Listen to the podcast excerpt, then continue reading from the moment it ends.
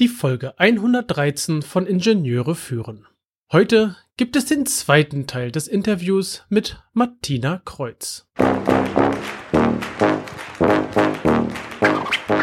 Guten Tag, hallo und ganz herzlich willkommen im Podcast Ingenieure führen, der Podcast für Führungskräfte in der Elektronikentwicklung. Es geht um Führung von Ingenieuren, Schnittstellen zu anderen Fachabteilungen, Qualitätssicherung im eigenen Bereich und weitere Themen direkt aus der Praxis. Guten Tag, mein Name ist David Kirchner, ich bin Führungskraft in einem mittelständischen Unternehmen, freiberuflicher FPGA-Spezialist, Reviewer und Lehrbeauftragter an der Beuth Hochschule in Berlin. In der letzten Woche durftest du den ersten Teil des Interviews mit Martina Kreuz hören. Unsere Themen waren EMV ist das Hokuspokus oder ist das Handwerk? Dann wann starte ich eigentlich mit der EMV-Tätigkeit und wo siedle ich im Entwicklungsprozess die EMV an? Heute gibt es den zweiten Teil des Interviews und unsere Themen sind verschiedene EMV-Fehler und wie Martina dich bzw. euch im Unternehmen unterstützen kann. Ich wünsche nun viel Spaß mit dem zweiten Teil des Interviews mit Martina Kreuz. Die Kollegen von der Mechanik machen halt ihre Gehäuse, die von der Software fangen ja teilweise erst nach der Elektronikentwicklung an. Also auch das kommt ja vor, dass dann erst mhm. später mhm. ähm, die Software oder die Firmware für irgendwelche Controller geschrieben wird, weil, naja, man kann es ja dann später, wenn es in der Fertigung in die Prüfung geht, dann erst auch, muss es ja erst fertig sein. Oder beim Kunden mhm. erst mit dem USB-Stick nochmal schnell hier alles rein damit. Ähm, ich hatte einmal eine Diskussion in einem EMV-Labor und ich glaube, das zielt auch ganz gut in die Richtung. Da wurde nämlich nachgefragt, so, welche Aktivität ist denn hier auf diesem Signalbus denn? Und dann so, naja, hier ist erstmal nichts, weil die Software ist noch nicht drin. Da habe ich der Prüfer schon schief angeguckt dann. Und ich glaube, das war ein Prüfer, der auch die Ahnung hatte, dass dann die Software nachher, wenn da erstmal ordentlich Daten rüberlaufen, mh, mm, auch ein schönes Spektrum entstehen kann. Mhm. Oder, oder anders, andere Richtung. Ich habe wieder ein, ein, äh, will ein analoges Signal auswerten. Sind wir wieder bei der, bei der Stillfestigkeit. Und, äh, und oftmals höre ich in, von, von Softwareentwicklern, wenn es darum geht, wie, wie hoch werden Abtastraten ausgelegt, dann wird erstmal, vor allem von, von Jungen, von Unerfahrenen, dann erstmal gesagt, ja, immer so nach dem Motto, was geht, mit maximale Genauigkeit. Ähm, ist ja Gigabit-Wandler, der muss Gigabit machen, ja. Ja, ja, muss ja nicht unbedingt gleich Gigabit aber, aber selbst, selbst, äh, selbst äh, wenn ich eine Temperatur äh, auslesen möchte und, und, und habe da Kilo äh, im Kilohertz-Takt äh, lese ich die aus oder, oder gar Megahertz oder was auch immer ähm, das, das Thermosignal, das ist so langsam, das braucht das nicht. Also das bringt mir nicht mehr Genauigkeit. Aber je, je häufiger ich abtaste, desto mehr Störungen kriege ich natürlich mit. Und äh, das beste, beste Filter an der Stelle ist ein Softwarefilter, das einfach sehr, sehr gerade mal so oft abtastet wie notwendig und nicht viel schneller und es dann eventuell am besten noch irgendwie über ein gewisses Zeitfenster mittelt. Und dann habe ich schon ein sehr gutes EMV-Filter gebaut und das kostet auch keine, zumindest keine Hardwarekosten, keine Stückkosten. Und wenn ein guter Softwareentwickler macht das quasi nebenher, der hat auch nicht, auch nicht mehr Aufwand damit. Oder zumindest kann man ja dann immer noch auch Mittelwerte bilden oder ähnliches. Also auch das genau. ist ja, im Prinzip ist es ja ein Tiefpassfilter, wenn ich einen Mittelwert genau. bilde. Genau. Also auch das genau. hilft ja schon äh, 64 Werte und dann wird einmal hier durch 2 auf 64 geteilt und dann ist gut. Das ist ja für so einen Prozessor auch nichts mehr heutzutage. Das macht er nebenbei. Richtig, richtig, richtig. Und gerade eben bei solchen langsamen Vorgängen wie einer, wie einer Temperatur, das ist nicht immer das klassische Beispiel, aber es gibt ja noch hundert, hunderte andere, aber am, am Te Temperatursignal wird es einfach am, am deutlichsten. Da brauche ich nicht so schnell abtasten. Nee, also dass die Temperatur mit, mit einer Millisekunde so stark verändert, dass es relevant ist, das äh, wäre schon bedenklich. Es sei denn, es ist tatsächlich ein Industrieprozess, aber meistens ist es ja nur so ein kleiner Temperatursensor, der meinetwegen bei einem, ja, was weiß ich, neben einem Leistungstransistor sitzt oder ähnlichem. Und dann. Ja, aber selbst da wird sich keine Temperatur in Millisekunden, in Millisekunden nee, ändern. Soll, sollte nicht, nein. Ich glaube, das zählt so zu bestimmt äh, solche Auslegungen zu einer der der Top-Fehler bei der EMV. Also wenn halt ein Entwickler anfängt und dann Sachen baut, ähm, dann hat man gehabt Filter, ähm, Filter einfach mal reinschmeißen. Ich kenne das auch. Ich mach's ähm, auch gerne. Ferrite reinsetzen, die erstmal im ersten Augenblick nicht wehtun, im zweiten mh, hm, bei einer Messung vielleicht schon.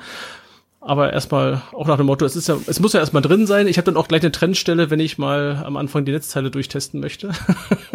Ja, dafür missbrauche ich die dann gerne, ja. Filter hat natürlich noch eine, noch eine, äh, Ferrite, Entschuldigung, Ferrite haben natürlich noch, eine, noch ein zusätzliche, äh, zusätzliches Problem, in Anführungszeichen. Ähm, denn das ist die Auswahl. Welchen, welchen Ferrit nehme ich denn? Äh, in welchen, welchen Frequenzen äh, soll er denn arbeiten?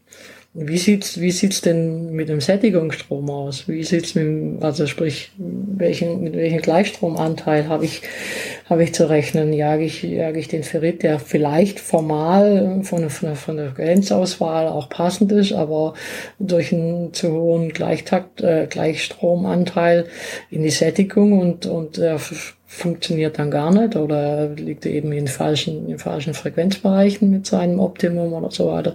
Ist auch ein Punkt, den ich ganz oft sehe, weil da wird dann einfach irgendwo der nächstbeste, in Anführungszeichen, der verfügbar ist, reingenommen und, äh, und dann, äh, ob der wirklich passt oder nicht, weiß man nicht. Und, und ganz wichtig, das gilt für alle Filter. Das ist ein ganz wichtiger Punkt, der ganz häufig vergessen wird. Die da sind, das ist das Thema Datenblätter. Das gilt generell, auch wenn ich irgendwelche Zubehörteile oder äh, Zukaufteile habe, aber auch ganz besonders bei Filtern. Ähm, was steht denn da drin in dem, in dem Datenblatt? Äh, irgendwo muss man sich mal darauf einigen, wie ein, äh, wie ein Prüfaufbau aussehen soll. So wie, wie man sich irgendwann in der EMV-Norm darauf geeinigt hat, wie, wie der, wie der EMV-Prüfaufbau aussehen soll, so haben sich andere Kollegen irgendwann darauf geeinigt, wie Filter gemessen werden. Und generell wird aufgrund der Vorgaben von der Messtechnik Filter auch immer, immer in einer 50 Ohm Umgebung gemessen. Somit auch, auch für Ritte. Alle Filter werden in 50 Ohm mhm. Umgebung gemessen. Mhm. Jetzt habe ich aber in meinem Produkt äh, selten eine 50 Ohm Anbindung, sondern ich habe irgend, irgendwas niederohmig, hochohmiges, was auch immer. Das ist zum Beispiel auch was, was ich mir immer relativ früh angucke. Wie sind denn, wie sind denn die Schnittstellen? Habe ich auf der anderen Seite was hochohmiges, was niederohmiges? Äh, Dementsprechend muss ich die Filter anpassen. Gewisse Filter, die bei einer niederohmigen Last funktionieren, funktionieren bei einer hochohmigen gar nicht oder umgekehrt.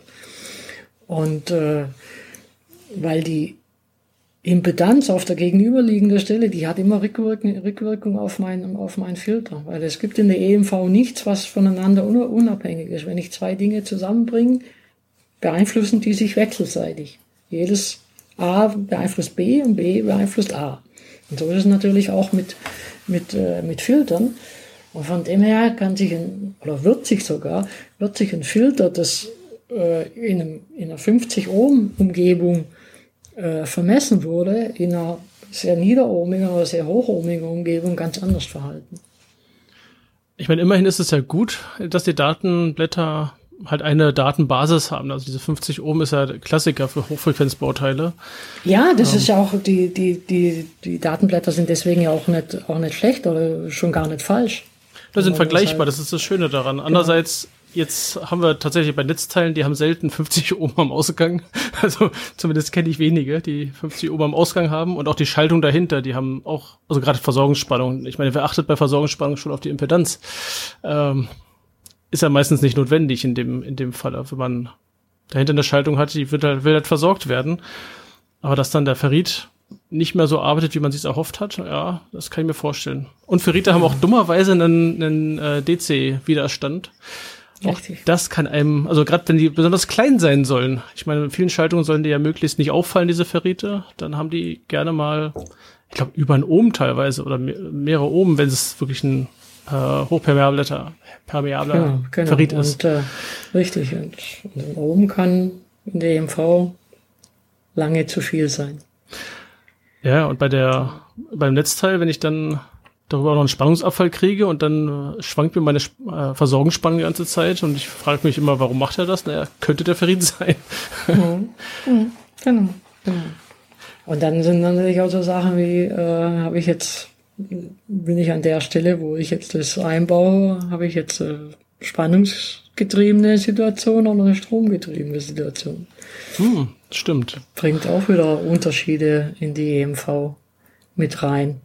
Vor allem in der Auslegung von irgendwelchen Dingen. Jetzt stolper ich öfters mal, also gerade in Datenblättern über, äh, also so, nehmen wir mal an, Schaltregler oder so. Da gibt's dann diese schönen Applikationsanwendungen, bauen sie es so ein und dann sind sie glücklich nach dem Motto. Ähm, wie viel darf ich denn davon tatsächlich glauben? Also ähm, kann ich mich auf solche Angaben verlassen, auf so eine Dimensionierung, die da angegeben wird?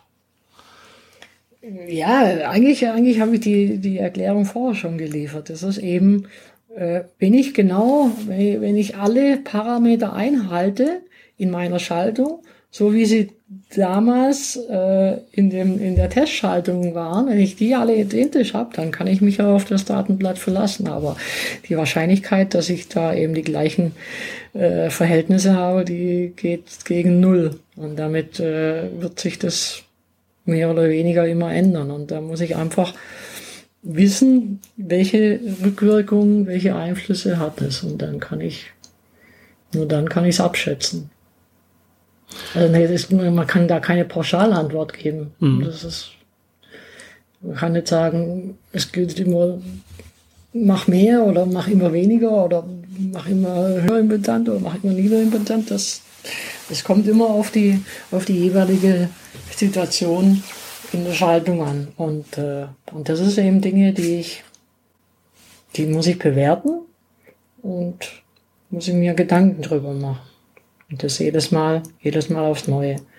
Und das hat natürlich auch viel mit Erfahrung zu tun. Genau, und die Erfahrung hast du ja jetzt über ein paar Jahre, Jahrzehnte, Entschuldigung, ein paar Jahrzehnte sammeln dürfen. Genau. über zwei Jahrzehnte jetzt sammeln dürfen. Ähm, um da mal einen, einen, einen kleinen Bogen zu machen äh, zum Thema Begleitung. Du hast ja auch ähm, mit, mittlerweile, seitdem du ja seine eigene dein Kreuz e.V. gegründet hast, bietest du ja auch an, genau sowas zu tun, dieses, dieses Begleiten während einer Entwicklung. Kann ich mir das so auch so wirklich so vorstellen, dass du ähm, am Anfang, also nehmen wir mal an, der Kunde ist so intelligent oder so wissend, dass er oder so gebrandmarkt, je nachdem, dass er äh, sich vorher Hilfe gesucht hat, dass du dann bei dem Konzept mitstartest, dass du dann die Entwickler, die Konstruktion und so weiter, dass du die alle begleitest bis hinten am Schluss bis zur Prüfung. Wie, wie läuft so ein Mentoring ab? Also wie kann ich mir sowas vorstellen? Also üblicherweise mache ich das, was heißt üblicherweise? Ich mache es eigentlich immer. In dem, dem Fall bei dem, bei dem Mentoring, bei der EMV-Begleitung, äh, ist es, läuft's online ab. Üblicherweise, also man legt vorher gemeinsam einen Turnus fest, aber in der Regel ist es so, dass wir uns online einmal die Woche treffen ähm, wir heißt dann äh, auf jeden Fall mal der Schaltungsentwickler, der, wenn ich auch vorher gesagt habe, es sind viele andere, die mit reinspielen. Schaltungsentwickler ist aber auf jeden Fall die, die wichtigste Person. Ähm, mit, also ich mit dem, mit dem EMV-Team, dann da, zu dem EMV-Team gehört eben dann alle, alle die rein, die, äh, die da irgendwie Einfluss haben, wobei die nicht äh, jede Woche im, im vollen Umfang dabei sein müssen. Das legt man dann schon äh, individuell dann fest, je nachdem, an welchem Punkt der Entwicklung man steht und welche Themen man hat. Aber auf jeden Fall äh, trifft man sich also einmal die Woche online und äh, dann starte ich in der Regel so, dass ich sage, okay, was was war letzte Woche? Wie lief's? Was, was, was hat man herausgefunden? Wie, wie war die Umsetzung von dem, was man die Woche vorher definiert hat? Und äh, dadurch ergeben sich meistens schon die ersten Fragen. Ähm, das führt dann dazu, dass man dann äh, einen neue, neue Plan macht äh, für, die, für die kommende Woche. Dann definiert, okay, das und das äh, haben wir für die nächste Woche vor. Da müssen wir dann entsprechend da und da aus EMV-Sicht drauf achten. Und dann gibt's auch von meiner Seite in der Regel ein paar Hausaufgaben dazu für die, für die kommende Woche. Und gleichzeitig äh, gibt's immer genügend Raum, äh, um aktuelle Fragen, die gerade aufgekommen sind im, seit, dem, seit dem letzten Termin, dann zu beantworten. Äh, Fragen auch im Hinblick auf die, auf die nächste Woche. Auf jeden Fall wird dann immer äh, quasi ein, ein Rückblick erst gemacht und dann einen Ausblick gemacht für die nächste Woche und, und, und so geht man von Woche zu Woche. Es kann auch mal sein, dass man sich im Vorfeld, je nach dem Projekt äh, festgelegt hat, man trifft sich alle 14 Tage nur. Das hängt ein bisschen vom Projekt ab. Das legt man am Anfang gemeinsam fest, aber so gibt's dann, ist es auch ein kleiner iterativer Prozess. Das ist in der Regel beschränkt sich das auf, auf eine Stunde pro Woche je nachdem, wie groß das Projekt ist. Wobei es für mich dann keine harte äh, Stechuhr gibt, dass ich sage, okay, 60, 60 Minuten sind vorbei, tschüss, ich bin weg. ja. Das ist nett. Also, dann gibt es auch Wochen, da braucht man dann weniger als die Zeit, die man, die man sich gemacht hat. Auf der anderen Seite, wenn gibt es dann Wochen, wo man länger zusammensitzt. Und so geht man halt immer, immer jede Woche durch so bis alle Fragen geklärt sind, bis allen Beteiligten klar ist, was, was wird die nächste Woche gemacht, bis alle Fra Punkte, die aus der, in der vergangenen Woche aufgetaucht sind, geklärt sind. Und so läuft man durch das komplette Projekt. Von der Idealfall von der ersten Konzeptidee bis, bis zu einem serienreifen Produkt. Ich denke mal auch, das ist ja ein bisschen phasenabhängig. Mal ist es intensiver, gerade wenn hier die Konzeptphasendiskussionen sind oder wenn Layout-Themen sind. Wenn es dann erstmal, keine Ahnung, zwölf Wochen für die Fertigung braucht, ähm, ich glaube, dann ist eh eine kleine Pause dann drin. Da, das sind solche Phasen, ne, wo du dann Genau, da hm. sind dann sowieso Pausen drin. Da kann man dann auch mal sagen, okay, wir treffen, wir treffen uns zwar üblicherweise einmal, einmal die Woche, aber jetzt haben wir einen Punkt erreicht, jetzt, da wird jetzt in den nächsten vier Wochen wird jetzt nicht viel passieren. Ähm, lass uns mal auf zwei Wochen reduzieren oder gar auf vier Wochen. Äh, das, das wird dann im Team gemeinsam abgestimmt. Das heißt, du bist schon so ein Stück weit dann ein Projektteam-Mitglied. Also kann man schon, schon fast so sagen, oder dass du dann mit, mit dabei bist bei diesen Runden. Ja, auf jeden mhm. Fall. Also, das ist, das ist natürlich spannend, ja. Ja, und die andere versuch, Sache. Hm? Ich versuche halt da immer mein, mein Know-how da einzubringen und auf die, auf die äh, Fallen aufmerksam zu machen und äh, meine Kunden davor zu bewahren, die ganzen Sackgassen abzulaufen, die ich alle abgelaufen bin.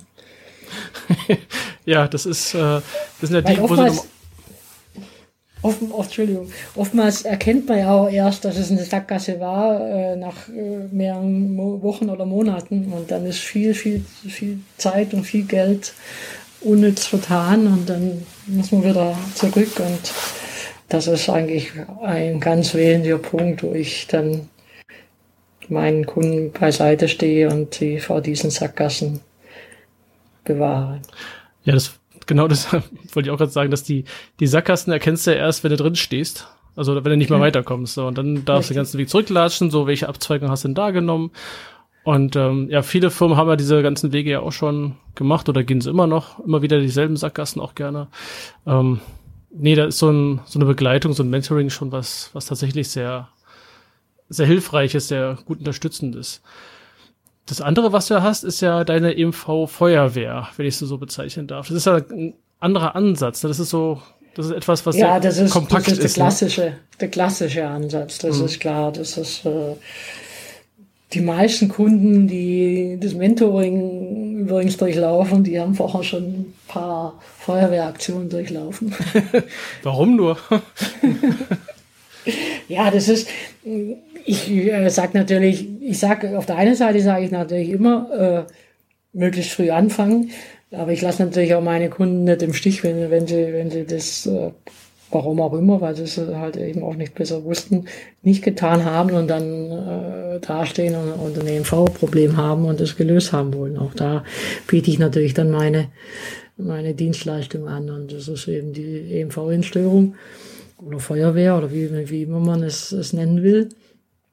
Und äh, auch da habe ich natürlich über die mehr als 20 Jahre Erfahrung äh, einiges kennengelernt und äh, festgestellt, was besser funktioniert und was weniger gut funktioniert. Und, äh, und von dem her habe ich mir da auch so einen eigenen, eigenen Prozess entwickelt, wie ich da vorgehe, wie ich dazu gehört zum Beispiel, dass ich diverse Checklisten habe, die ich, die ich meinen Kunden zu Anfang gibt, dass der Kunde auch ganz profan auch erstmal weiß, was ich denn eigentlich brauche, äh, um, um dann eben die Entstörung durchführen zu können. Und äh, das ist dann auch ein, ein Prozess, der in mehreren Stufen abläuft und dann äh, fängt es an mit der Datensammlung, mit der Analyse und Umsetzung und Lösung, Lösungsdefinieren. Und was mir auch immer wichtig ist, nicht nur die Lösung zu präsentieren, sondern auch äh, die Ursachenbeschreibung. Weil Lösung zu definieren ist das eine. Okay, es funktioniert, das Projekt läuft hinterher und beim nächsten Mal äh, macht der Kunde den gleichen Fehler wieder, weil er die Ursache nicht verstanden hat. Und das ist eigentlich nicht das, was ich, was ich möchte, sondern deswegen gibt es bei mir zu der, zu der, zum Lösungsvorschlag auch immer die Beschreibung der Ursache dazu, weil ganz, ganz oft ist es in dem Fall so, dass die, das, was man als Störung sieht und das, was die Ursache ist, oft gar zwei völlig unterschiedliche Dinge sind. Ja, ist glaube ich auch ganz wichtig, dass das Verständnis dann später auch da ist. Wie kam es denn zu den Störungen und warum sind sie jetzt auf einmal weg? Das ist ein, ja, ein wichtiger oder Punkt. Beziehungsweise ja. auch, warum sind sie nicht weg? Man hat in der, man hat dann, ist im EMV-Labor, hat äh, irgendwelche Probleme, äh, baut dann irgendwelche mit der Hand am Arm äh, im, im Labor schnell irgendwelche Dinge ein, funktioniert man geht nach Hause in die Firma, bringt die ins Design, diese Maßnahmen mit ins Design rein. Äh, natürlich sind sie in der Umsetzung im Detail, äh, vor allem HF-technisch im Detail halt doch ein, ein, bisschen anders, wie, wie die Frickellösung, die ich im Labor gemacht habe. Und dann gehe ich wieder ins Labor und stelle fest, Fehler ist immer noch da. Wieso jetzt das? Ich habe doch, ich habe doch genau das eingebaut, was ich beim letzten Mal ausprobiert habe, was da funktioniert hat. Das sind eben dann die Feinheiten, dass ich eben nicht genau eingebaut habe. Ich, ich, ich habe zwar gemeint, ich habe eingebaut, aber ich habe halt, ich habe halt vor allem nur an der an der Ursache rum optimiert. Aber ich äh, an der Quatsch, nicht an der Ursache, eben nicht an der Ursache, sondern am Phänomen rum operiert, aber nicht an der Ursache. Und die mhm. Ursache ist nach wie vor drin. Das ist so dieser Kondensator, der mal eben irgendwo quer rüber gelötet wird mit langen Beinchen und dann haben die Beinchen ja auch noch eine schöne Induktivität und das funktioniert auf einmal wunderbar. Äh, und dann baut man das Ganze irgendwie auf der Leiterplatte auf und dann naja, andere Effekte. Ja, oder man macht, einen, man macht einen Weg auf, über den die Störung in dem Moment abfließen kann und nicht, nicht, nicht mehr sichtbar wird. Diesen Weg kann ich aber bei der, bei der realen Umsetzung im Design, in der Leiterplatte, im, im Kabelbaum, wie auch immer, so nicht, nicht machen aus fertigungstechnischen Gründen, aus mechanischen Gründen, aus Temperaturgründen, was auch immer. Gibt ja immer 100, 100, 100 Gründe, die da mit reinspielen. Und, äh, und dann fließen die HRF-Ströme einfach wieder anders und, und damit ist die Störung unter Umständen wieder da. Und schon strahlt es wieder. Nicht, weil ich die Störung eben nicht an der Ursache mhm. beseitigt mhm. habe, sondern nur irgendwie umgeleitet habe, sodass es, dass sie nicht mehr sichtbar war. Ja, und dann ist es auf einmal wieder die schwarze Magie. Das kommt ja trotzdem raus, auch auf welchen Filter eingebaut habe. Da sind wir dann wieder am Anfang. da sind wir dann wieder bei der, bei der schwarzen Magie. Genau.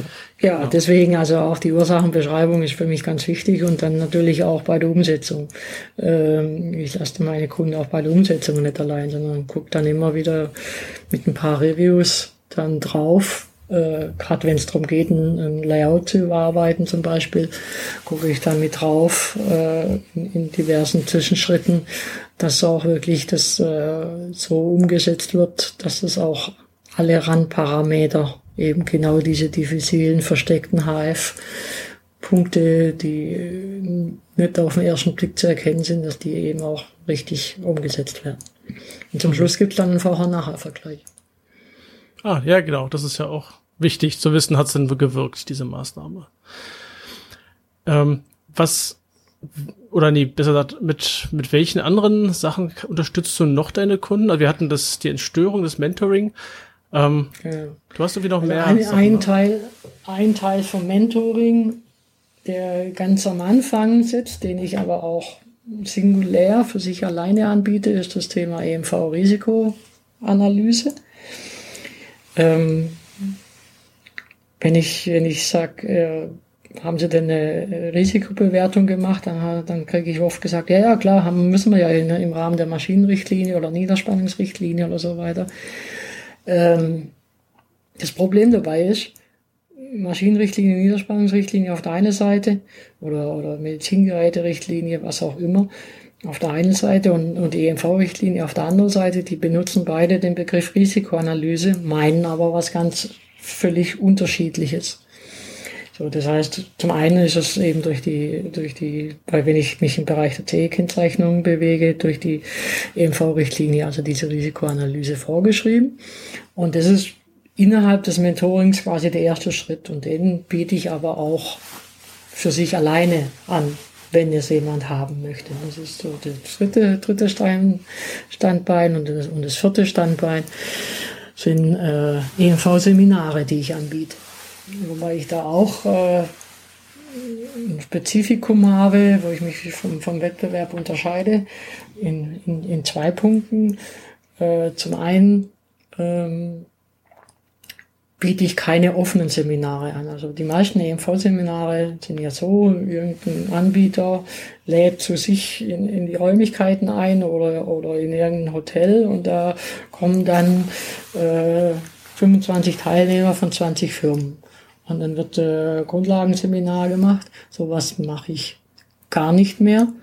Ähm, Habe ich am Anfang auch mal gemacht, mache ich gar nicht mehr, sondern ich mache meine EMV-Seminare immer nur exklusiv für einen Kunden, für eine Firma.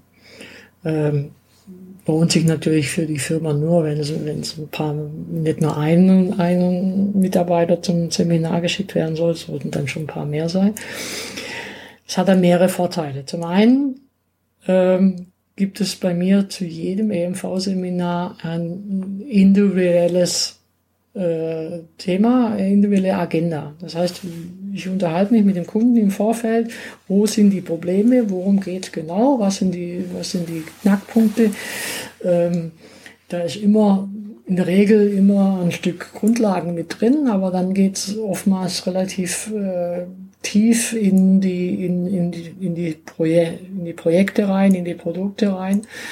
Und äh, kann eben an der Stelle viel tiefer einsteigen, äh, was in einem, in einem offenen Seminar nicht möglich ist, weil ich nie die Bandbreite von allen abdecken kann, was für den einen von der einen Firma hochinteressant ist, ist für den anderen total langweilig, weil er schon fünfmal gehört hat oder weil es für ihn einfach nicht zutreffend ist.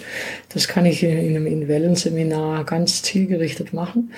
Und dann ist natürlich auch so, dadurch, dass kein Wettbewerb dabei ist, können natürlich auch ganz andere Fragen gestellt werden. Also man kann viel tiefer einsteigen. Ja, man kann dann auch wenigstens über Firmenwissen sprechen oder über Inhalte sprechen und nicht nur oberflächlich Andeutungen machen, was dann vielleicht ein Problem sein könnte. Nicht, dass da irgendwie die Konkurrenz sitzt und aha, da müssen wir mal da genau, genau hingucken, die haben genau, dort Probleme. Genau, genau. Und wenn man mit den, mit den Grundlagen, Grundlagen anfängt, wo es dann äh, bei, den, bei den anderen dann meistens dann auch aufhört, kann ich dann halt sagen, okay, und was bedeutet das jetzt für ihr Produkt und dann gucken wir uns das Produkt an und dann übersetzen wir diese allgemeinen Grundlagen genau auf die Anwendung auf, auf das konkrete Projekt. Oh ja, das stelle ich mir als großen Mehrwert vor. Ja, auf jeden Fall. Klasse. Ähm, ja, haben wir noch irgendwas vergessen jetzt zum Ende hin? Hm. Ich glaube, vergessen, vergessen vielleicht nicht, aber da nochmal noch mal drauf abheben. Je früher anfangen, desto besser. Also wirklich das Geld, was sie am Anfang einsetzen, indem sie sich ein bisschen um die EMV kümmern, das ist vergleichsweise wenig, das sparen sie sich hinten, hinten ein Vielfaches in Form von weniger Rekursionsschleifen, weniger EMV-Problemen. Ich glaube, das ist ein perfektes äh, Sch Schlusswort zu diesem Themenblock EMV. Ähm, genau. Und deshalb bleibt mir nur noch zu sagen, vielen, vielen herzlichen Dank für das Gespräch. Hat mir viel Spaß gemacht ähm, und ich hoffe, dass wir uns zum anderen Thema im Bereich der EMV dann nochmal wieder sprechen können. Ich danke dir ganz herzlich für das Interview. Herzlichen Dank auch und hat auch mir viel Spaß gemacht und ich, ich hoffe, es bringt deinen Hörern ein bisschen was und ja, wir hören uns wieder. Genau. Bis zum nächsten Mal. Mach's gut. Bis dann. Tschüss. Das war das Interview mit Martina Kreuz. Ich hoffe, du hattest ebenso viel Spaß wie ich an diesem ganzen Gespräch und auch an den Inhalten. Unsere Themen insgesamt in dem Interview waren einerseits ist EMV Hokuspokus oder ist es vielleicht Handwerk? Andererseits haben wir darüber gesprochen, wann starten wir denn in die EMV oder mit den EMV-Tätigkeiten. Außerdem war der Punkt wichtig, wo die EMV im Entwicklungsprozess angesiedelt ist. Des Weiteren ging es um den ein oder anderen Fehler in der EMV, beziehungsweise nein, Fehler in der, äh, in der Entwicklung, die EMV-Problematiken erzeugen können. Und wir haben uns unterhalten, wie Martina dich beziehungsweise euch unterstützen kann. Wir danken euch ganz herzlich fürs Zuhören. Die Kontaktdaten findest du natürlich in den Show Notes, das ist klar. Und nächste Woche gibt es meinen Jahresrückblick, denn das wird die letzte Folge für dieses Jahr werden. Und lustigerweise, wie ich gerade feststelle, ist das genau pünktlich zu Weihnachten. Also, wer an Heiligabend noch oder an dem ganzen Tag noch nicht ganz so viel vorhat, ja, es gibt eine Podcast-Folge am 24.12.2020. Hat dir das Interview gefallen? Dann schreib mir und gib mir Feedback, auch gerne mit deinen Themenvorschlägen. Und verbinde dich auf LinkedIn mit mir und schreib mir über diesen Kanal oder alternativ eine E-Mail. In LinkedIn findest du im Übrigen auch die Gruppe zu diesem Podcast. Und empfehle die Folge und auch gerne den ganzen Podcast deinen Kollegen und Freunden. Und natürlich freue ich mich über eine 5-Sterne-Bewertung auf Apple Podcasts und auf eine Rezension. Alle Links, meinen Newsletter und weitere Informationen findest du in den Show Notes unter ib-dck.de slash if113. Gerne kannst du mir einen Kommentar zu dieser Episode schicken. Ich freue mich über jedes Feedback. Die Adresse lautet feedback at ib-dck.de. Das war die heutige Folge des Podcasts Ingenieure führen. Ich danke dir ganz herzlich fürs Zuhören. Nutze das Wissen und die Tipps, um deinen Arbeitsalltag zu vereinfachen und zu verbessern. So sage ich Tschüss und auf Wiederhören bis zum nächsten Mal, dein David Kirchner.